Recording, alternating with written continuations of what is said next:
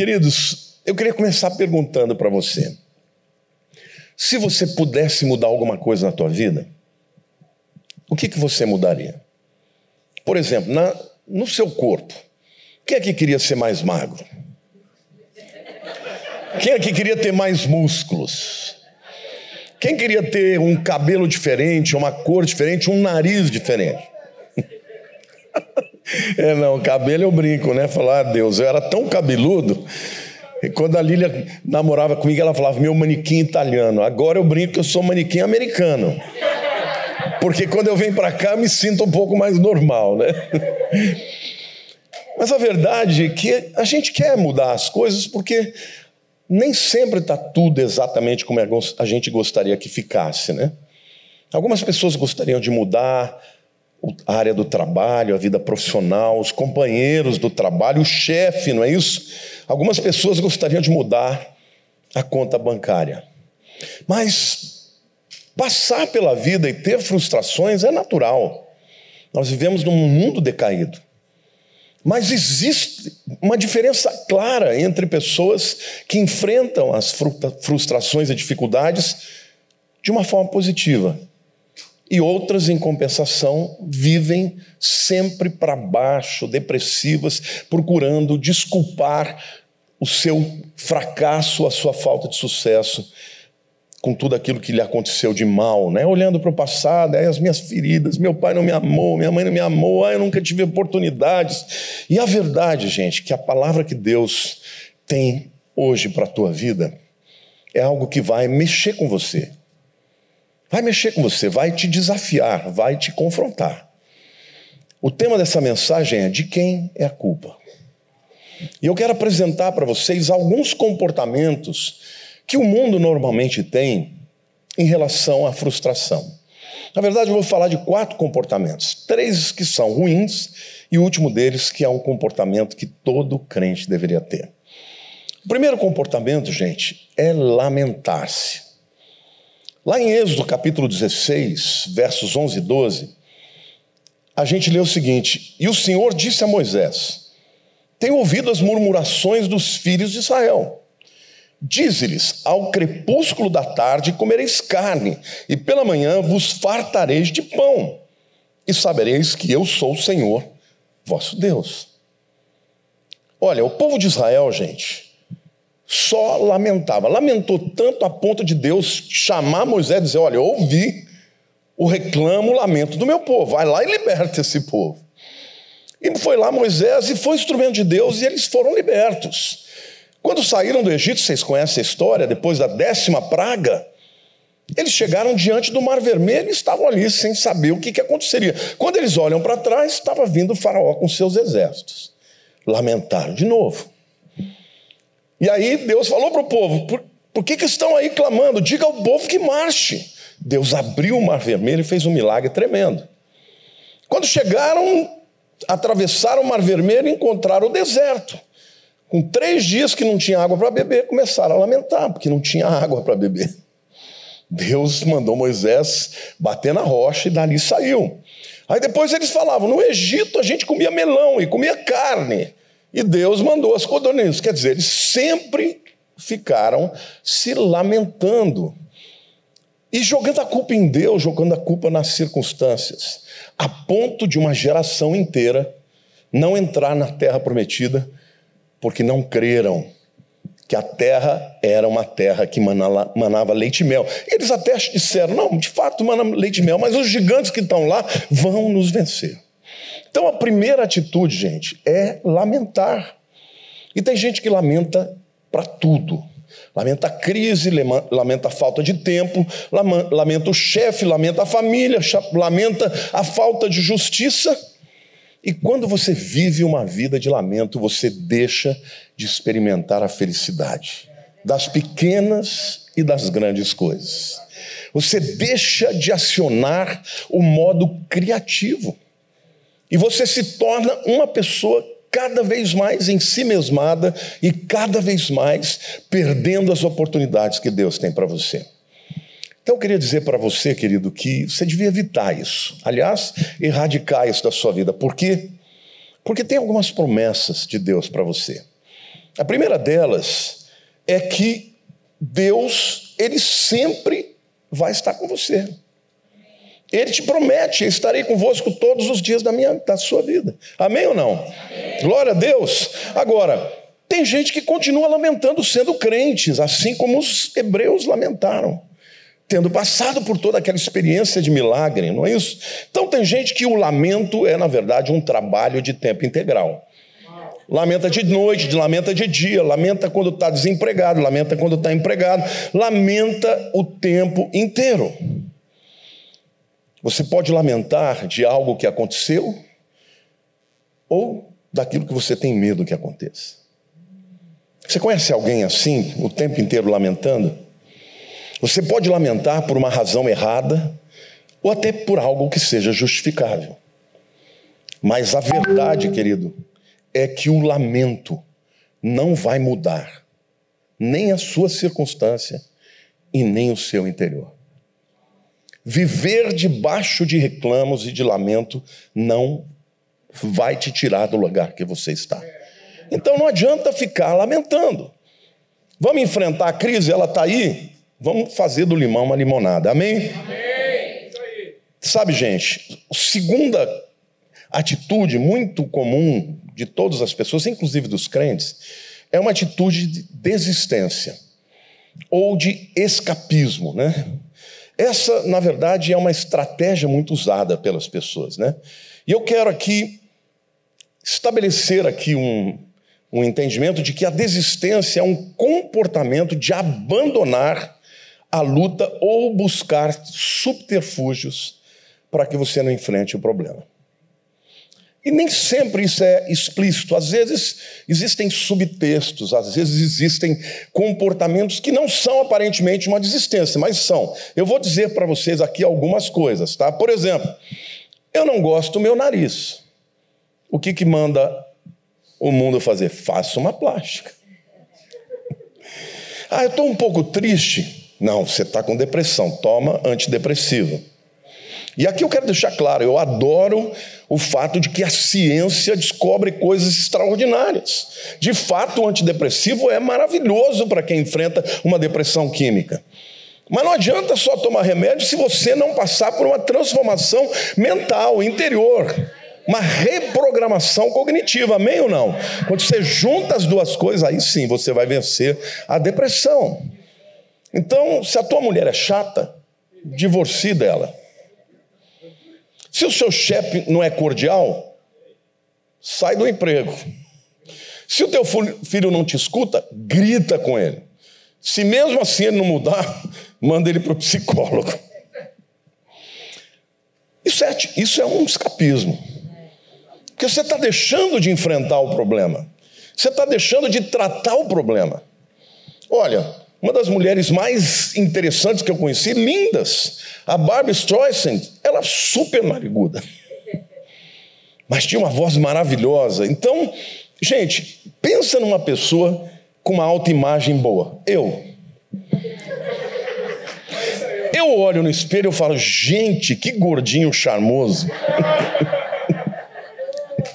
eu não sei se é porque a minha mulher vive me dizendo que eu sou lindo, que eu sou cheiroso, que eu acredito. Mas essa é a verdade, quer dizer, quando você não lida com o problema, você, na verdade, você vai ter perdas muito preciosas. E você vai deixar de se desenvolver, você vai deixar de atrair pessoas especiais, pessoas que vão acrescentar na sua vida, portas vão se fechar. Sabe que tem pessoas que são, eu não sei se quantos de vocês se lembram daquele desenho, acho que era Corrida Maluca. Lembra que tinha um, um camarada que andava de preto, sempre chovendo em cima dele? Ele era um azarado, né? Ele estava sempre, ó oh, ó. Oh. Como? O, o Ip? Lip, olha, eu nem lembro disso, hein, mas eu lembro do desenho. Então a verdade é que quando você toma essa atitude de fugir do problema, você vai passar a vida inteira procurando a felicidade sem encontrá-la em lugar nenhum. Não é?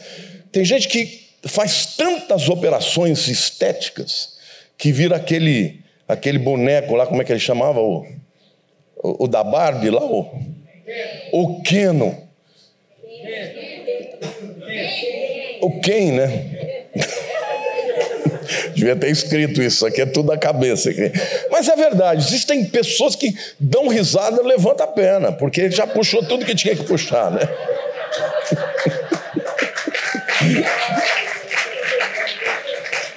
Então são pessoas que saem de um terapeuta para o outro, mudam remédio para o outro, não se aceitam, não se amam, não conseguem encontrar felicidade em nada, estão sempre escapando, fugindo do problema.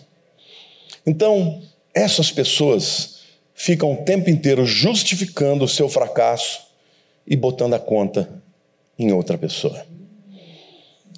Por que, que você não deve desistir? Primeiro, porque Deus promete que vai te ajudar até o fim. Amém. Filipenses 1,6 diz assim: Estou plenamente certo de, aquele que, de, de que aquele que começou uma boa obra em vós há de completá-la até o dia de Cristo Jesus. Querido, Deus não desiste de você. Pode ser que teu marido tenha desistido, a tua mulher tenha desistido, teu chefe tenha desistido, até os seus pais tenham desistido de você. Mas Deus te promete que Ele vai estar com você até o fim. Ele começou uma boa obra e Ele vai completar até o dia de Cristo. Amém ou não? A segunda razão porque você não deve desistir é porque o completar a carreira também depende de nós. 2 Timóteo 4,7 diz assim: Combati o bom combate, completei a carreira e guardei a fé. A parte de Deus, Ele promete: eu vou estar com você na hora da dificuldade, na hora que você estiver lá em cima, na hora que você estiver lá embaixo, mas Ele também espera que você tenha garra, resiliência e permaneça até o fim. O apóstolo Paulo está dizendo: Eu combati o bom combate, eu acabei a carreira e guardei a fé. Deus está dizendo para você aqui hoje que Ele vai te dar forças para você completar a tua carreira, alcançar o propósito que Ele tem para você e te levantar nessa geração de pessoas sem esperança, como luz do mundo e sal da terra. Em nome de Jesus, você pode dar um glória a Deus aí, meu querido. A terceira razão porque você não deve desistir é porque a vitória é para quem permanece. Existem muitas pessoas talentosas que não viram nada.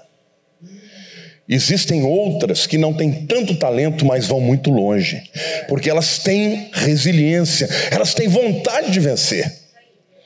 Eu me lembro que um dia eu fui ser entrevistado pelo Douglas, o Douglas do Jesus Cop, e ele falou uma coisa que eu nunca pensei, né? ele falou, pastor, internet é uma coisa para gente jovem.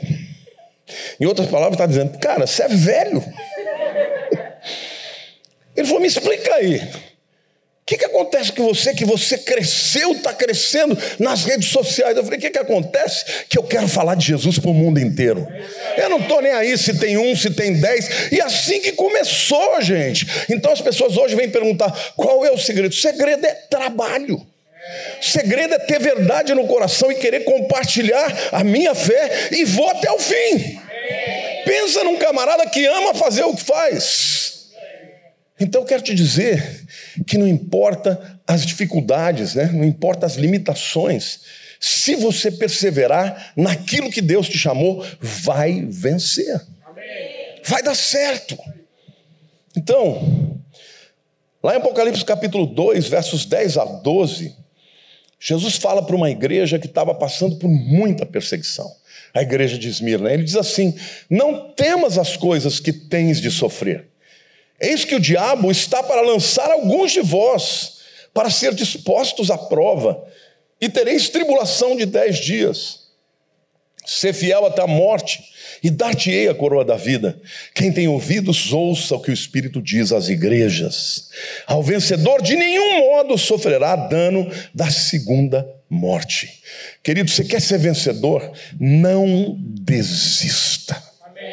Vá até o fim. Deus está te prometendo que Ele vai estar tá com você.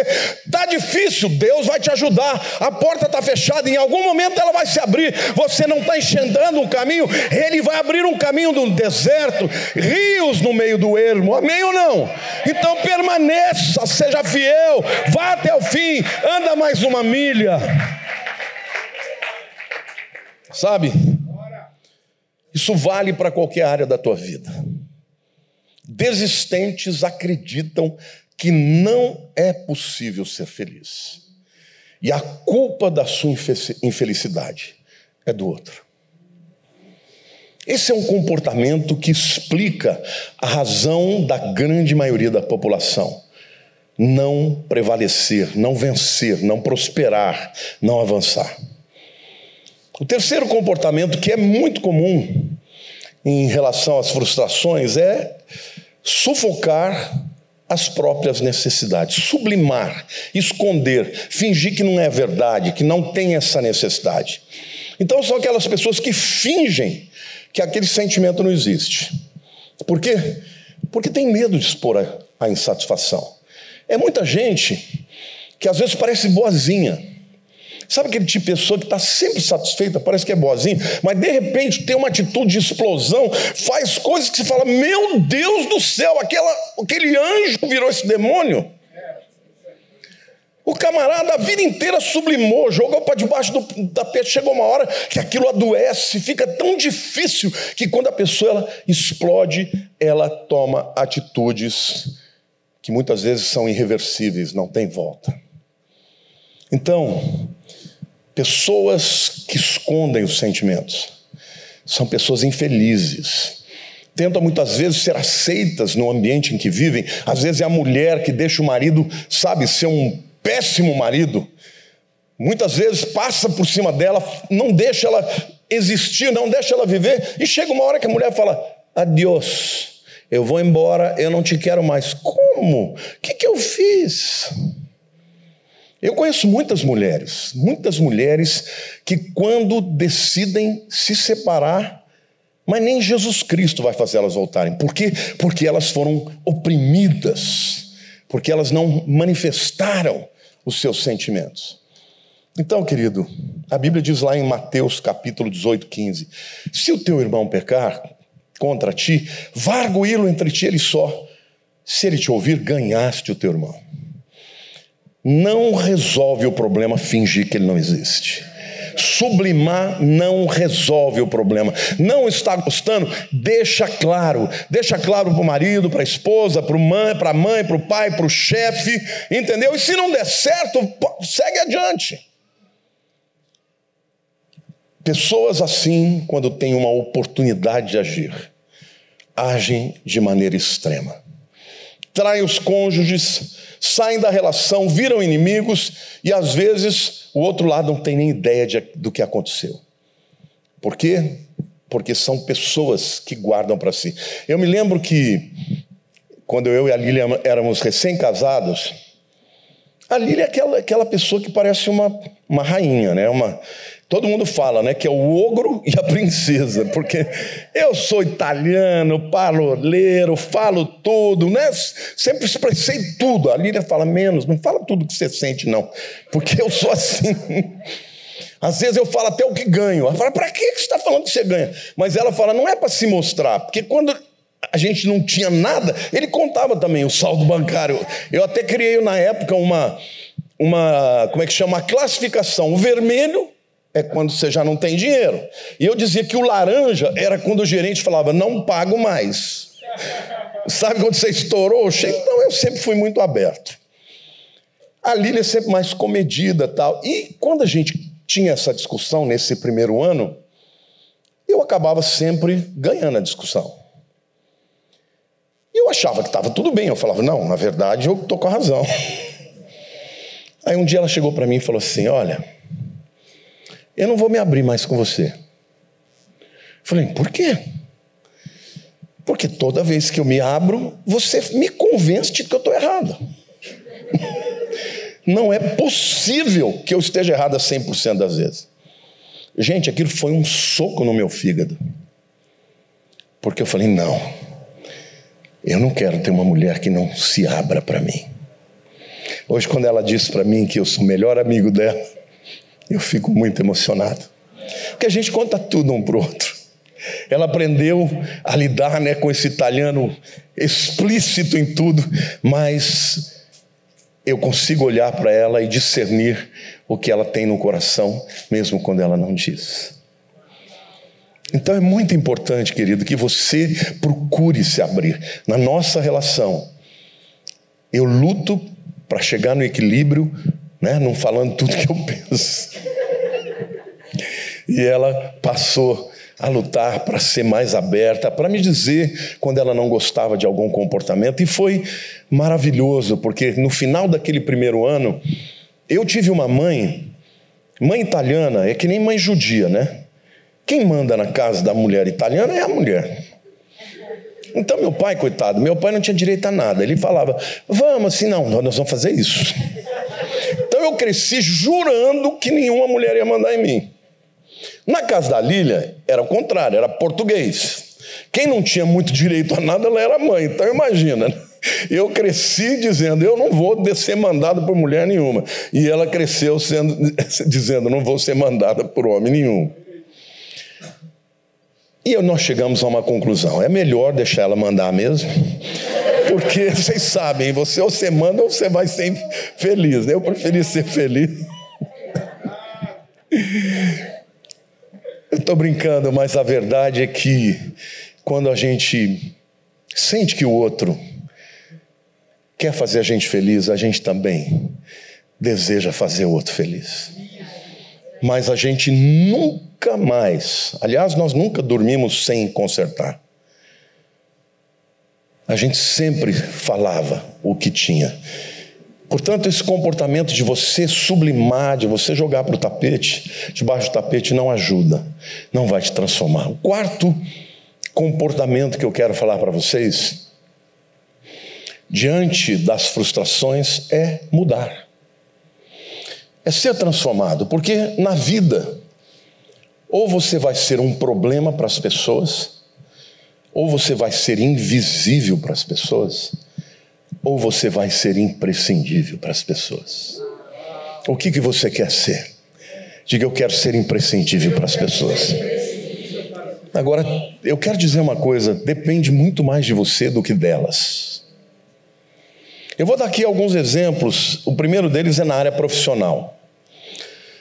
Não importa o que você faz, você pode ser excelente. Você sempre na tua vida profissional você deveria procurar ser melhor no que você faz. A excelência é algo que agrada a Deus e abre portas diante dos homens. Não importa o que você faça, você pode ser uma cozinheira e fazer uma iguaria que todo mundo vai adorar.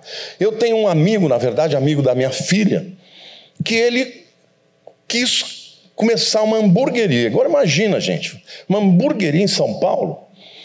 Ele contratou um chefe e ele começou a fazer pesquisas sobre os melhores hambúrgueres, aqueles que eram realmente uh, especiais, e ele criou um sistema, gente. A revista Veja lançou, aliás, publicou uma matéria dizendo que era o melhor hambúrguer do Brasil. Esse cara está arrebentando de ganhar dinheiro. Já abriu não sei quantas lojas com o padrão dele, porque ele buscou a excelência. Então, se você quer mudar, quer mudar o seu salário, quer mudar a sua posição, ao invés de reclamar dos outros, faça algo diferente. Comece chegando mais cedo do que o teu patrão pede e indo mais tarde do que você precisa, é pago para sair. Amém ou não? Porque quando você é excelente, quando você se coloca para resolver problemas, você vai ser remunerado, você vai prosperar. Tem gente que fala, não, eu fujo de problemas, azar o seu. Porque problemas existem para que você possa solucioná-los. Quando você, ao invés de fugir dos problemas, você passa a ser uma solução para os problemas, você vai ser importante. E todas as pessoas importantes que têm uma excelência vão ter portas abertas. Amém ou não? Glória a Deus. Qualquer coisa pode ser consertada. Eu tenho um cunhado, irmão da Lília, que ele é muito engraçado, ele diz assim: olha, você, fez um doce, deu errado, ele está ruim, bota leite condensado. Conserta. Se é salgado, bota bacon. Ele falou: não tem erro. A pessoa vai sentir o gol do bacon e do leite condensado. Eu quero perguntar para você: você quer ser a solução do problema ou quer ser o problema? Quando você se torna esse diferencial, Deus vai abrir portas para você. Amém? Então, não culpe a crise, não culpe os outros. Por quê? Porque a crise é que vai gerar oportunidade para você. Deus sempre vai usar uma crise para levantar os seus. Se não tivesse a escravidão do Egito, Moisés não seria o libertador. Se não tivesse Golias, Davi continuaria como pastor de ovelhas. Mas se tornou um guerreiro, matou Golias, se tornou escudeiro do rei e por fim foi o rei de Israel. Há três mil anos celebramos Davi, amém ou não? Então saiba, de você, saiba você que a crise é a oportunidade que Deus está dando para você se tornar essencial. Segunda área que você pode fazer diferença, transformando a sua vida, é nos relacionamentos, né? E é óbvio que todo relacionamento que está com problema, a culpa não é de um só. A culpa sempre é dos dois. Mas para que haja sucesso, alguém que tem que dar o primeiro passo. No nosso caso, eu sempre, por onde eu vou, eu digo que foi a Lília. Então ela é honrada, porque ela tomou um passo e deu um passo em direção a nosso casamento. Isso mudou a nossa vida. Então, ao invés de você apontar o outro como uma causa do seu fracasso, olhe para você mesmo. Olhe para os seus defeitos, olhe para aquilo que você pode mudar. O perdão é uma prova disso. Você brigou com o marido, com a mulher, perdoe você. Ah, mas eu vou perdoar se ele perdoar. Não funciona assim. E quando você perdoa, você perdoa por aquilo que você fez de errado. E deixa Deus fazer a obra, a obra na vida do outro. Amém ou não? E o Espírito Santo vai usar disso. Em nome de Jesus eu declaro. E a terceira área que eu quero citar é a área espiritual. Ah, no nosso relacionamento com Deus, gente, vamos combinar, vamos ser sinceros. Quem é que está 100% das vezes errado? Nós. Com a tua esposa, Pode ser meio a meio, pode ser que um tenha um pouco mais, mas geralmente os dois lados têm um erro. Mas com Deus, sempre nós estamos errados. Então, a mudança que nós temos no espírito se chama arrependimento. Se você não tiver arrependimento, se você não entender que você precisa de um Salvador, sabe, eu sempre digo para Deus: Senhor, eu nunca vou justificar um pecado. Algumas vezes eu peco e eu falo, essa é uma área difícil para mim. Por exemplo, eu sou um cara bravo, já melhorei muito, mas sou bravo. Eu era pastor já, eu saía na rua para brigar. A Érica, minha filha, dirige, qualquer coisa ela assusta. Eu falei, filho, por que você fica desse jeito? Tá tudo certo. Ela falou, pau, culpa sua. Eu falei, minha? É, você parava no trânsito para chutar a porta dos outros. Uma vez, a última vez que aconteceu um negócio desse, faz uns 15 anos. Graças a Deus, porque um velho desse não dá mais para fazer umas coisas dessas, né? Mas eu tava, fui almoçar com um discípulo. Almocei com o discípulo, aquela benção, ministrando na vida dele, ele comigo e tal. E nós saímos, íamos para a igreja. E aí eu conversando com ele, eu não sei se eu fiz uma barbeiragem, sei lá, sei que um cara passou e mostrou aquele dedo. Ah, a hora que o cara parou, eu emparelhei, abri o vidro e falei assim: sai daí que eu vou te matar de porrada agora. E comecei a falar, o cara não olhava nem pro lado, né? Aí a hora que eu olhei, eu vi o olho do meu discípulo desse tamanho assim. Falei, Jesus de misericórdia, que vergonha. Aí eu fui embora, pedi perdão para ele, falei: Senhor, agora eu não vou reagir nunca mais, não importa o que faça. E o diabo tenta. Você sabe como é que o diabo é. Então, um dia eu estava saindo com a Lília, nós estávamos indo para jantar. Parou do lado um camarada, eu também não sei se eu fiz alguma coisa Começou a me chamar de tudo quanto é nome. E eu assim, não vou fazer nada. Não vou fazer nada. O cara viu que eu não ia fazer nada, ele saiu do carro. E veio para cima do meu carro começou a xingar. Eu falei, Deus, eu vou aguentar o xingamento, mas se ele tocar nessa porta, eu acabo com ele. E graças a Deus, Deus falou assim: não, até ali ele vai. Mas eu percebi que era uma questão espiritual, porque todo lugar que eu vinha, que eu ia, alguém se levantava. Um dia foi muito gozado. Eu estava chegando no shopping, um velho, naquele tempo eu devia ter uns 40 anos, um velho de uns 80 anos. O cara começou a me chamar pro pau. Aí eu falei: ah, diabo, agora tá demais. Você tá de brincadeira. Não, esse aí eu sei que vem de você. Porque o homem não tinha noção. Ele tinha uns 80 anos querendo ir pro pau para mim. Eu falei: não, senhor, vai para sua casa, tá tudo certo. E nunca mais briguei com ninguém, nunca mais chamei ninguém de nome nenhum. Aliás, eu nunca chamava. O máximo que eu chamava era nó cego. Seu nó cego, mas se precisasse, eu saia na mão com ele. Agora, eu percebi que um dia Deus falou comigo, bonito, né? Esse dia do, do desse meu discípulo, bonito, que exemplo que você está dando para o seu discípulo. E eu falei, Senhor, me ajuda, porque esse é um pecado muito sério. A culpa é minha, mas sozinho eu não vou conseguir. Então eu quero te dizer, querido, que o arrependimento é a mudança de mente, é a mudança de entendimento. Então, quando você chega para Deus e fala: Deus, eu sei que é errado, está na tua palavra, mas eu não consigo sozinho. E aí Deus vai te dar o Espírito Santo para que você possa vencer Arrependimento é algo muito sério. Lá em Romanos 12, vocês conhecem esse texto, 1 e 2. Rogo-vos, irmãos, pelas misericórdias de Deus, que apresentei os vosso corpo por sacrifício vivo, santo e agradável a Deus, que é o vosso culto racional. Mudança de mentalidade. E não vos conformeis, não tomeis a forma deste século, mas transformai-vos pela renovação da vossa mente, para que experimenteis qual seja a boa, agradável e perfeita vontade de Deus. O que o arrependimento faz é mudar a mentalidade. E quando você muda a mentalidade, a vontade de Deus começa a aparecer maravilhosa, boa, perfeita e agradável. No começo você faz por obediência e depois você começa a sentir prazer na vontade de Deus.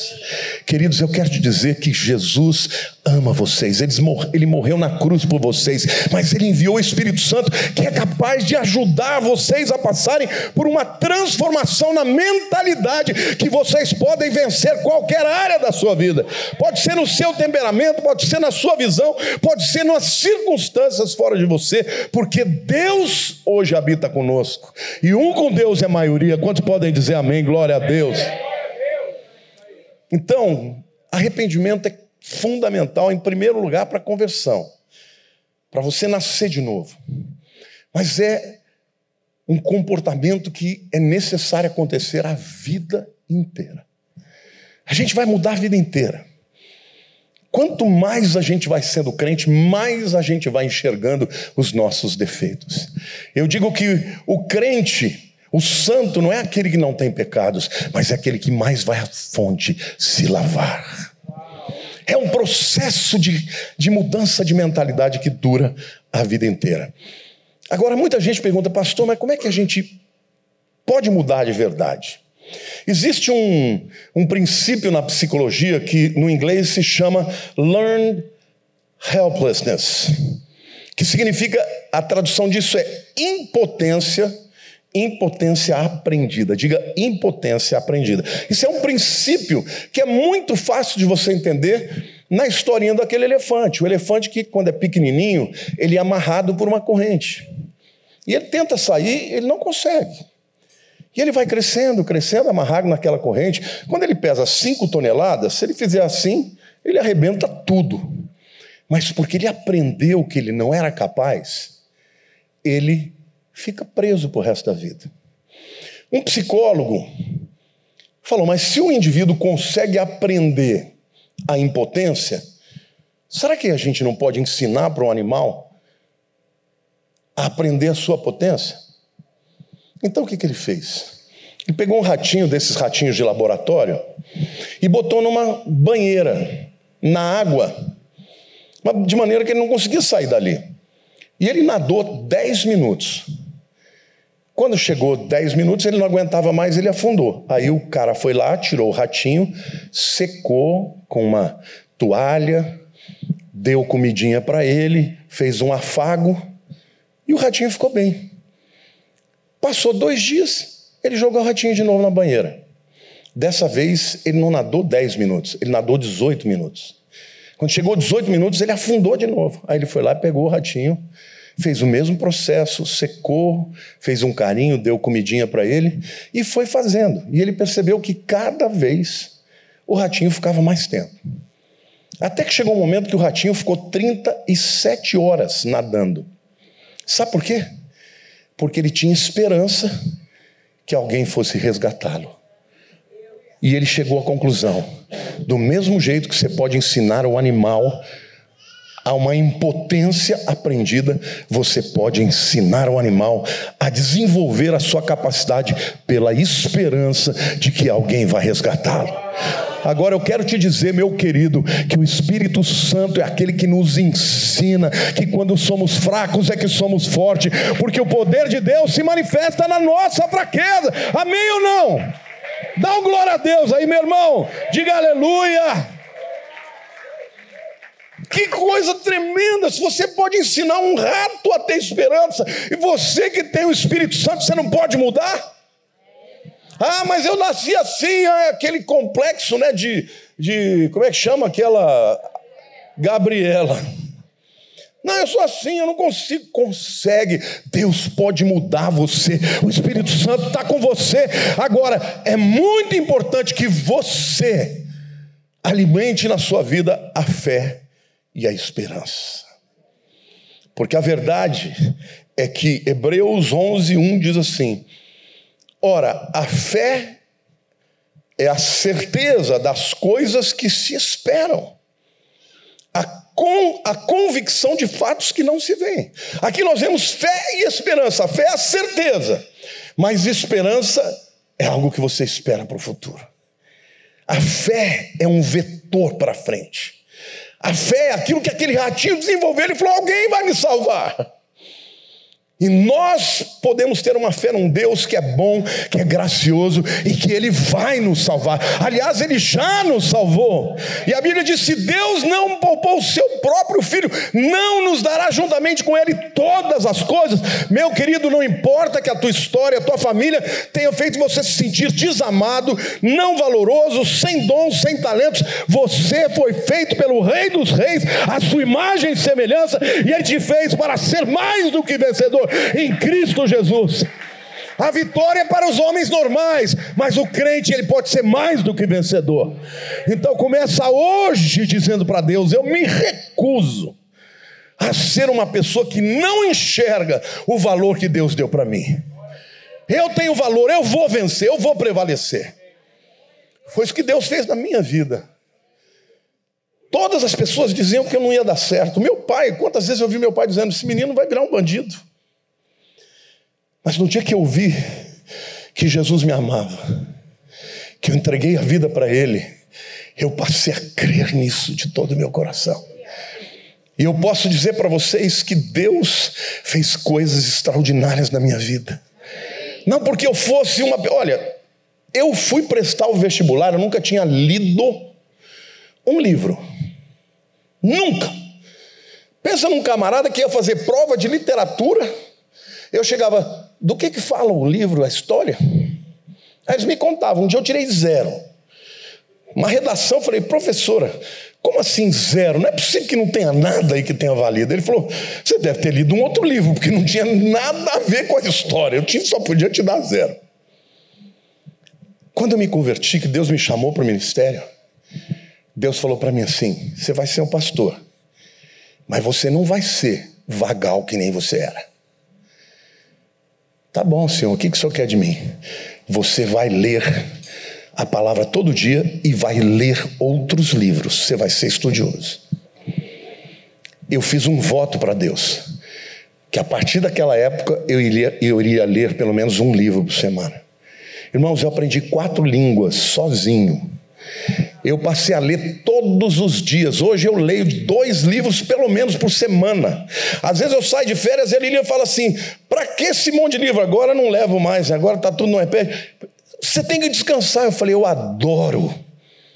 Eu adoro estudar. Esses dias eu estava lá sem fazer nada. Eu falei assim: eu vou. Eu entrei, me sugeriram lá umas palavras cruzadas em inglês. A hora que eu entrei, eu vi que eu estava competindo com milhares de pessoas. Estava lá, no, sei lá, milhares na minha frente. E eu, tinha 24 horas para você entrar na competição. E eu fui fazendo, pá, pá, pá. comecei a ficar bom, pá, pá, pá, pá, pá, pá. fui subindo, subindo. Eu chamava a Lília, já estou em 40, já está subindo. Gente, faltava 5 horas para acabar, eu já estava em primeiro lugar em inglês, uma língua que não é a minha. Por quê? Porque eu aprendi que Deus é capaz de fazer coisas extraordinárias. Amém ou não? Querido, você pode ser transformador se você viver o arrependimento, que é a mudança da mentalidade. Não culpe, não fuja, não use de subterfúgios, não reclame. Deixa Deus transformar a sua vida porque Ele te chamou para ser luz do mundo e sal da terra.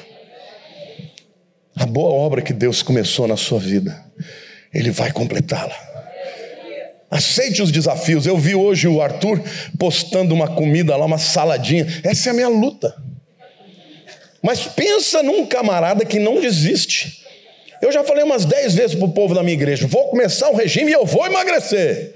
Aí a turma já fala assim: eu fui numa, numa, endocrinologista e ela é minha ovelha, né? Se converteu lá comigo. E um dia ela falou para mim, pastor, vou te contar uma confidência. Tá todo mundo apostando, dizendo que você não vai conseguir.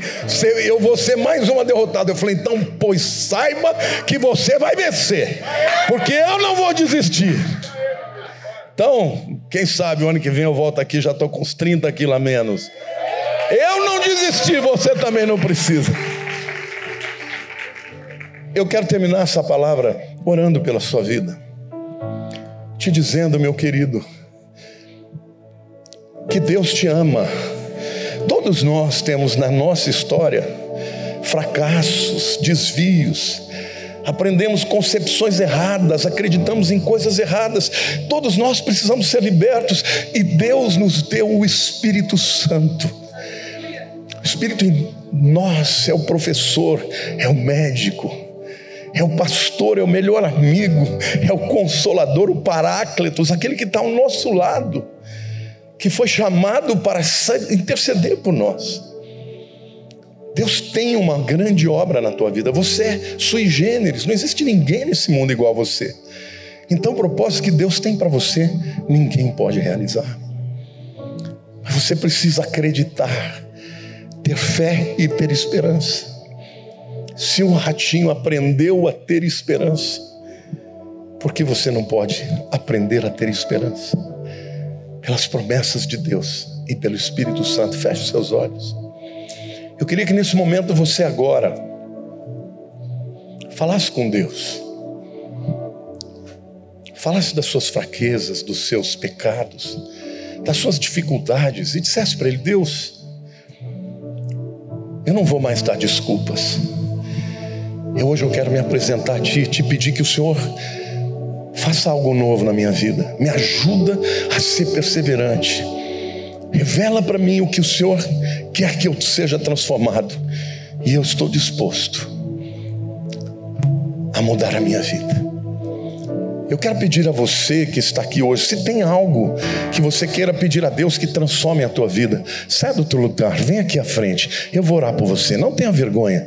Esse é um momento importante na tua vida. Porque dar um passo é você que vai dar. É por isso que Deus falou para o povo de Israel: porque vocês clamam a mim Diga ao povo que marche, eles tiveram que pôr a água dentro, pôr o pé dentro do mar vermelho, e só riu, o mar se abriu. E Deus está dizendo que hoje, se você fizer isso, Ele vai abrir o mar, Ele vai transformar a sua vida, Ele vai fazer um milagre, Ele vai abrir portas, mas aquilo que você tem que fazer, Ele não vai fazer. Pode vir, pode vir, eu vou orar por você e eu creio que hoje Deus vai fazer algo novo. Põe a mão no seu coração. Senhor, eu quero agora orar pelos meus irmãos, pelas minhas irmãs. Nós nos apresentamos aqui como os teus filhos, Senhor. Obrigado porque o Senhor nos ama. E obrigado porque o Senhor nos criou com um propósito, Senhor. Esses meus irmãos queridos estão aqui hoje dizendo: Senhor, eis-me aqui. Eu quero viver o teu plano de maneira cabal. Ajuda-me, Senhor, naquilo que eu não consigo. Mas, Senhor, a partir de hoje, ora comigo assim, diga: Senhor, a partir de hoje eu não vou dizer coisas ruins sobre a minha vida, sobre as minhas circunstâncias. A partir de hoje, eu te autorizo, Espírito Santo, a mudar a minha mentalidade. Eu vivo o arrependimento, para que a partir de hoje, Senhor, eu possa experimentar os teus milagres, ó Pai, e eu possa viver o teu sobrenatural. Senhor, o Senhor mudou os piores homens o Senhor pode mudar a minha vida. Aleluia, glória a Deus, aplauda ao Senhor.